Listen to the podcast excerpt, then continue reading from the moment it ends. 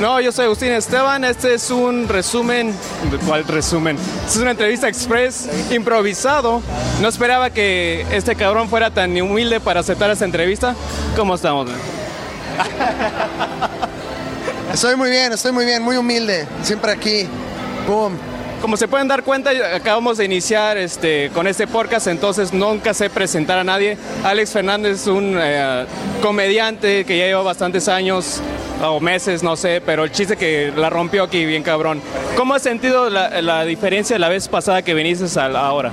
Ah, pues eh, mucha, sobre todo yo, porque yo vine hace como dos, yo creo que como año y medio, como año y medio, dos, y, no, como año y medio. Entonces, la verdad es que creo que el cambio ha sido en mí y, y he ido como mejorando y, y creo que mi show ahorita está un poquito mejor que el anterior. No son ustedes, soy yo. No son ustedes, siempre yo soy el de la culpa. Ustedes son un maravilloso público aquí en Tijuana.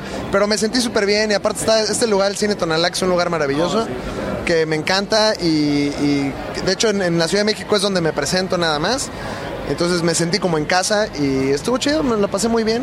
Perfecto. Yo escuché en una entrevista anterior, de hecho fue con un- en un podcast de aquí de Tijuana, que eres tan humilde que, por ejemplo, en lugares como en Tijuana, que no es tan grande el stand-up, haces el paro, eh, se puede decir, no cobrar tan caro como en otros lugares porque sabes que no esperas tanta gente.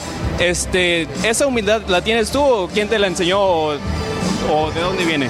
Mira, esa, esa humildad se la aprendí a la Madre Teresa de Calcuta, que ella dio su vida, ella dio su vida por los leprosos y, y yo siento que pues, Tijuana son los leprosos. Gracias, gracias. Y hay que ayudarlos. Pero son leprosos de risa.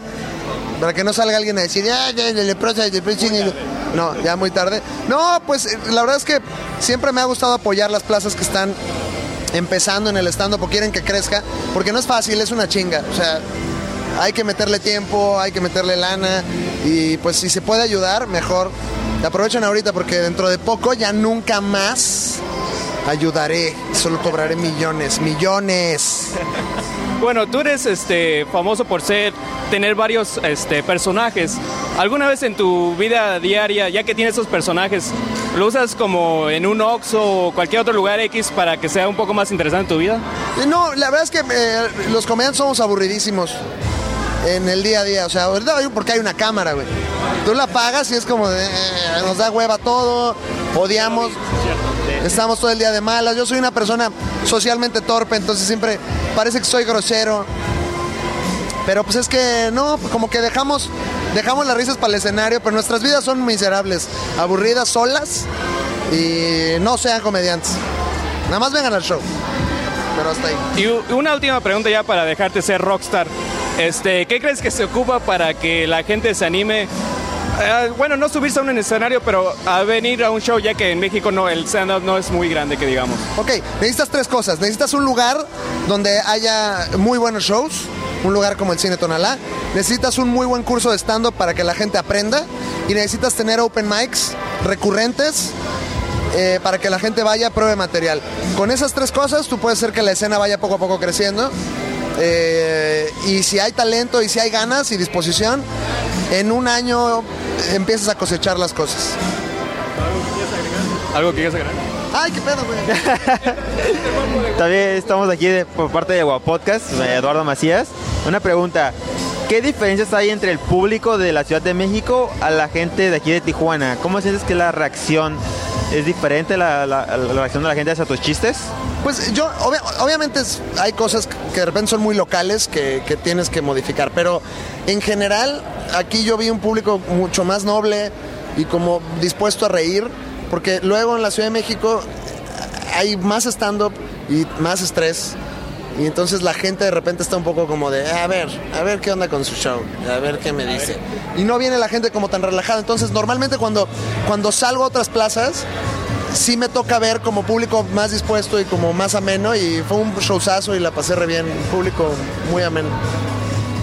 Qué bueno, qué bueno que te, que te agrade Tijuana, esperemos vuelvas a venir. Este, yo no tuve la oportunidad de ver tu show, pero, pero he visto tus videos eh, y sé que eres bastante bueno en la, en la comedia y sé que vas, tienes un buen futuro por delante.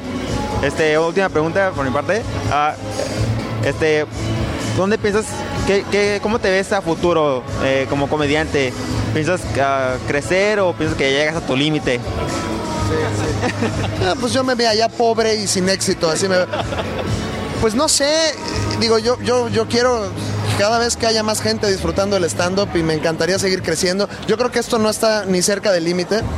Somos así, somos minúsculos. Entonces, eh, pues no sé, yo quiero que, que, podamos llenar grandes lugares y que más gente, más que yo por ser millonario y famoso, que eso es importante.